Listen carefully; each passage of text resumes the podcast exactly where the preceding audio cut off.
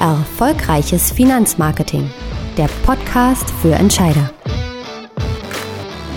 Hören Sie Experteninterviews über mitreißende Marketingaktionen, aktuelle Trends und Erfolgsgeschichten aus dem Marketing für Banken und Sparkassen. Gastgeber dieser Podcast-Folge ist Florian Schwarz. Tag zusammen, liebe Kollegen aus dem Finanzmarketing. Herzlich willkommen bei unserer neuesten Folge. Heute möchten wir uns mit dem Nachhaltigkeitsbericht beschäftigen. Äh, diese Corporate Social Responsibility Reports werden ja ab 2017 auch für viele Banken Pflicht. Uns interessiert nun ganz konkret, ähm, was es dabei zu beachten gilt und wie wir die Pflichtaufgabe nutzen können, um daraus aus Sicht des Finanzmarketing das Optimum rauszuholen. Darüber spreche ich jetzt mit meiner Kollegin Melanie Guy. Sie ist Teamleiterin Content hier bei FFE Media und hat sich ausgiebig mit dem Thema Nachhaltigkeitsbericht beschäftigt. Melanie, herzlich willkommen. Hallo. Schön, dass wir beide mal einen Podcast zusammen aufnehmen.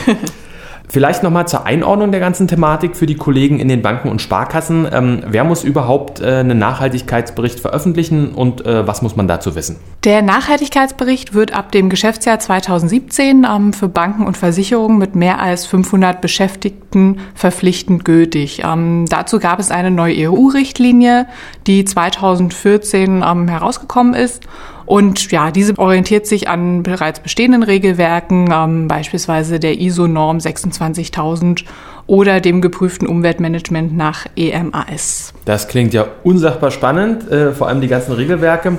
Ähm, aber mal ein bisschen konkreter, welche Informationen müssen denn ähm, durch die Banken konkret veröffentlicht werden? Natürlich alle relevanten und nützlichen Informationen über die Strategien, Risiken und Ereignisse zu ähm, verschiedenen Themen. Das können natürlich sein ähm, Umweltthemen, ähm, soziales, Arbeitnehmerbelange, die Menschenrechte und wie sie im Unternehmen ähm, Beachtung finden und natürlich die Bekämpfung von Korruption und Bestechung und ähm, abschließend auch die Diversität in den Leistungs- und Kontrollorganen. Klingt ja eigentlich eher so, als ob das was für italienische oder griechische Banken ist, gar nicht für die mhm. deutschen Sparkassen. Ähm, warum sollten Unternehmen überhaupt über seine Leistungen zur Nachhaltigkeit berichten? Natürlich hat ähm, jedes Unternehmen auch eine Mitverantwortung für eine nachhaltige Entwicklung ähm, und die Umsetzung dessen sollte natürlich für die Öffentlichkeit ähm, zugänglich dargestellt werden.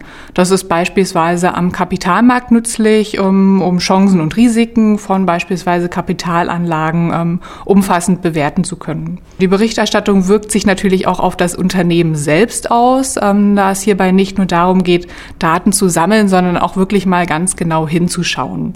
So werden natürlich Schwachstellen und auch ungenutzte Möglichkeiten im Unternehmen sichtbar und auch ähm, Gesetze und Regeln können überprüft werden und inwieweit diese auch in dem Unternehmen eingehalten werden. Ein besonders wichtiger Effekt dabei ist natürlich, dass auch die Belegschaft für das nachhaltige Handeln ähm, sensibilisiert und motiviert werden kann dann ähm, jeder Einzelne kann natürlich zum Thema Nachhaltigkeit etwas beitragen, sei es ähm, beim Verbrauch von natürlichen Ressourcen oder ähm, mit neuen Ideen das Unternehmen im Innovationsmanagement vorantreiben. In der Theorie klingt das jetzt erstmal ganz schön. Ähm, wie muss ich mir denn so einen Nachhaltigkeitsbericht jetzt konkret vorstellen? Also welche Messgrößen ähm, beinhaltet der? Thematisch ist der Bericht nach vier großen Themenbereichen aufgeteilt. Ähm, zuerst wäre da die Kategorie Strategie. Hier geht es natürlich um die Basis des nachhaltigen Wirtschaftens, also kennt das Unternehmen seine Herausforderungen, Chancen und Risiken, die mit zentralen Aktivitäten in Bezug auf die Nachhaltigkeit verknüpft sind. Ähm, gibt es einen Plan im Unternehmen, wie sich mittel- und langfristig ähm, damit umgegangen werden soll? Und hat sich das Unternehmen davon abgeleitet natürlich klare Ziele gesetzt, um die sozialen und ökologischen Herausforderungen im Alltag zu meistern? Ähm, dann gibt es noch die Kategorie Prozessmanagement. Ähm, hierbei beschreiben die Unternehmen, wie die Nachhaltigkeit effizient und systematisch gemanagt wird. Und das reicht natürlich von Fragen wie, wer ist für was verantwortlich? Gibt es auch feste Regeln und Prozesse, mit denen die Arbeit gestreut wird? Ähm, gibt es Kennzahlen, anhand derer die Fortschritte auch ähm, erkennbar gemacht werden?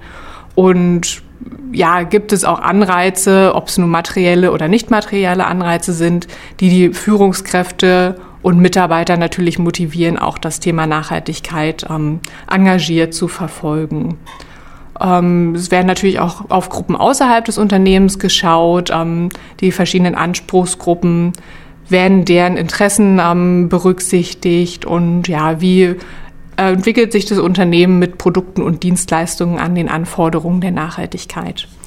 Eine nächste zentrale Kategorie des Nachhaltigkeitsberichtes ist natürlich das Thema Umwelt. Ähm, das konzentriert sich auf die ökologischen Aspekte der Nachhaltigkeit.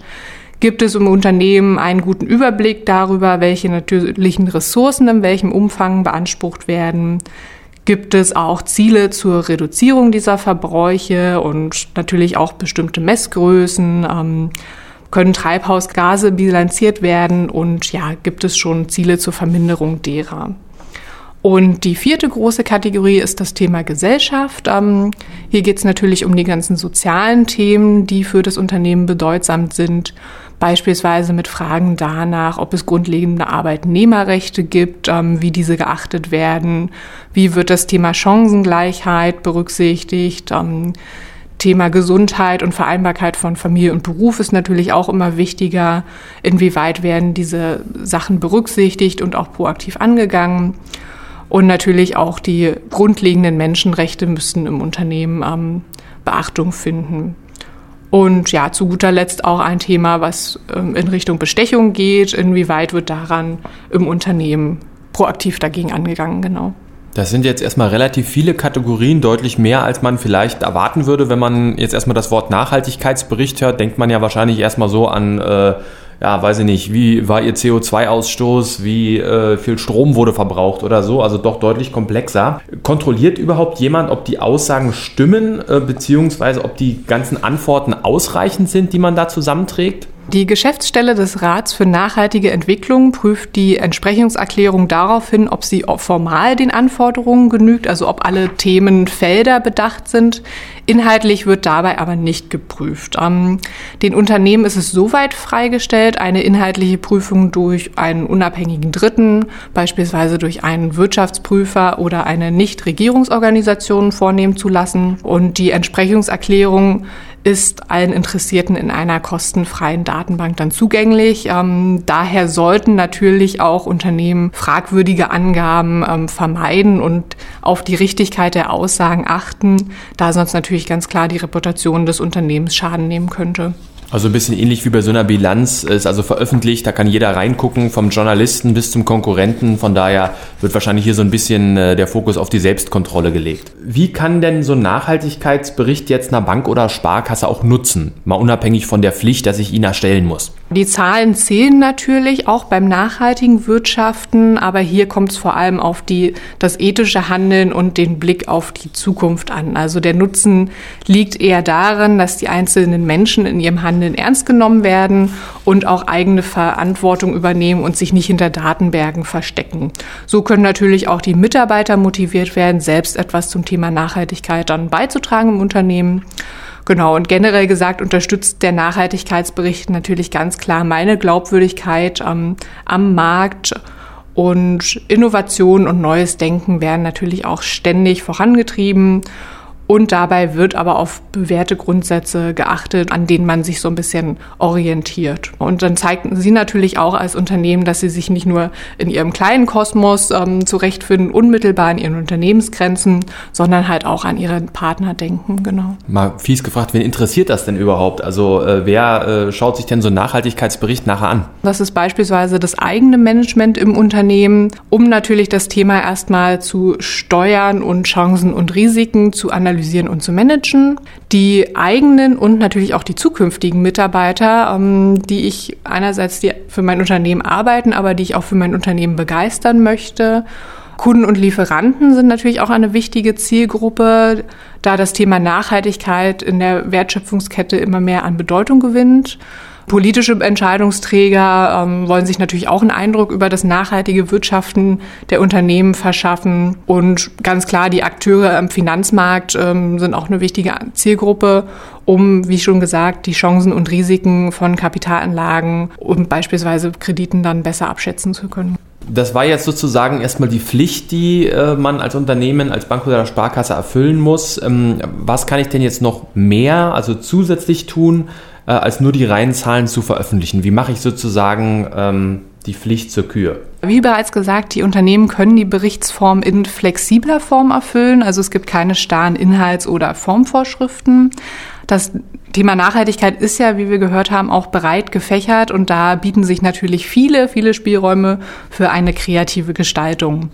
Durch den Nachhaltigkeitsbericht können natürlich das Engagement auch anschaulich dargestellt werden und so nutzen sie natürlich den Kommunikationsanlass und positionieren sich als nachhaltiges Kreditinstitut gegenüber ihren Kunden und Partnern. Ja, in der Nachhaltigkeitsbroschüre von FFE Media werden die 20 Kriterien anschaulich dargelegt und auch mit konkreten Beispielen unterfüttert. Beispielsweise in der Kategorie Umwelt kann man natürlich sehr schön den Verbrauch von natürlichen Ressourcen in modernen Infografiken darstellen. Ähm, oder in der Kategorie Innovationsmanagement dann auch das Thema wirklich mit konkreten Beispielen ähm, aus Ihrem Haus mit Mitarbeiterideen dann sehr anschaulich darstellen. Gibt es einen regelmäßigen Turnus, in dem der Nachhaltigkeitsbericht ähm, aktualisiert werden muss? Es gibt keinen vorgeschriebenen festen regelmäßigen Abgabeturnus. Ähm, allerdings wird natürlich empfohlen, den Nachhaltigkeitsbericht ähm, spätestens alle zwei Jahre zu aktualisieren.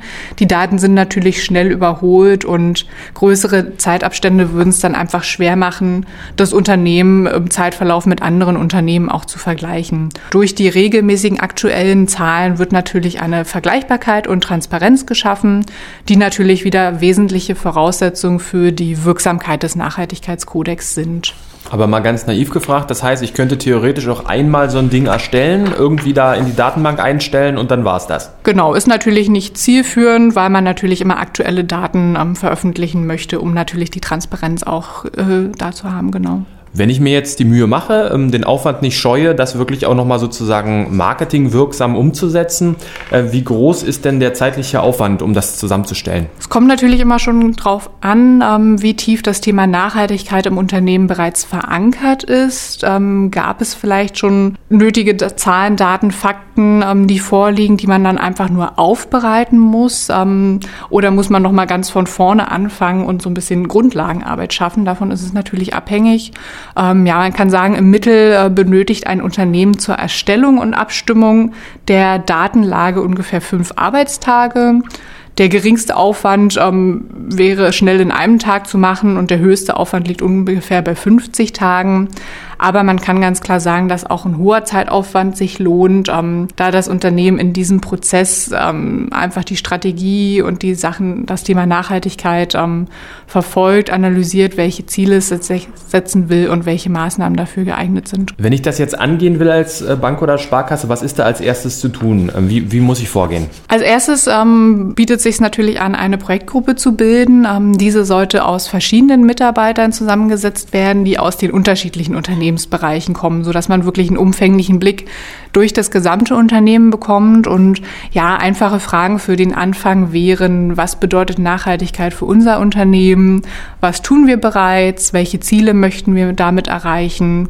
Wie kann das Nachhaltigkeitsmanagement in die Geschäftstätigkeit eingepflegt werden? Welche Handlungsbedarfe sehen auch unsere Mitarbeiter? Was macht der Wettbewerber etc.? Und anhand der vorgestellten Kriterien kann man sich diese Fragen natürlich erarbeiten und schauen, an welchen Stellen noch Informationen fehlen und diese dann konkret in den einzelnen Unternehmensbereichen einfordern. Melanie Guy, ganz herzlichen Dank für diese Hintergrundinformation. Heute mal kurz und knackig zum Thema Nachhaltigkeitsbericht. Wenn die Kollegen aus Banken und und Sparkassen noch Fragen an dich haben, wie können sie sich am besten erreichen? Also gerne per Telefon oder per E-Mail, das ist alles kein Problem und dann beantworte ich gerne noch die zusätzlichen Fragen. Wunderbar, wir stehen euch also für Rückfragen gern zur Verfügung und wünschen schon jetzt viel Erfolg bei der kreativen Umsetzung eures Nachhaltigkeitsberichtes. Das war Erfolgreiches Finanzmarketing, der Podcast für Entscheider. Weitere Folgen und innovative Vertriebs- und Marketingkampagnen für Banken und Sparkassen finden Sie unter www.finanzmarketing-podcast.de.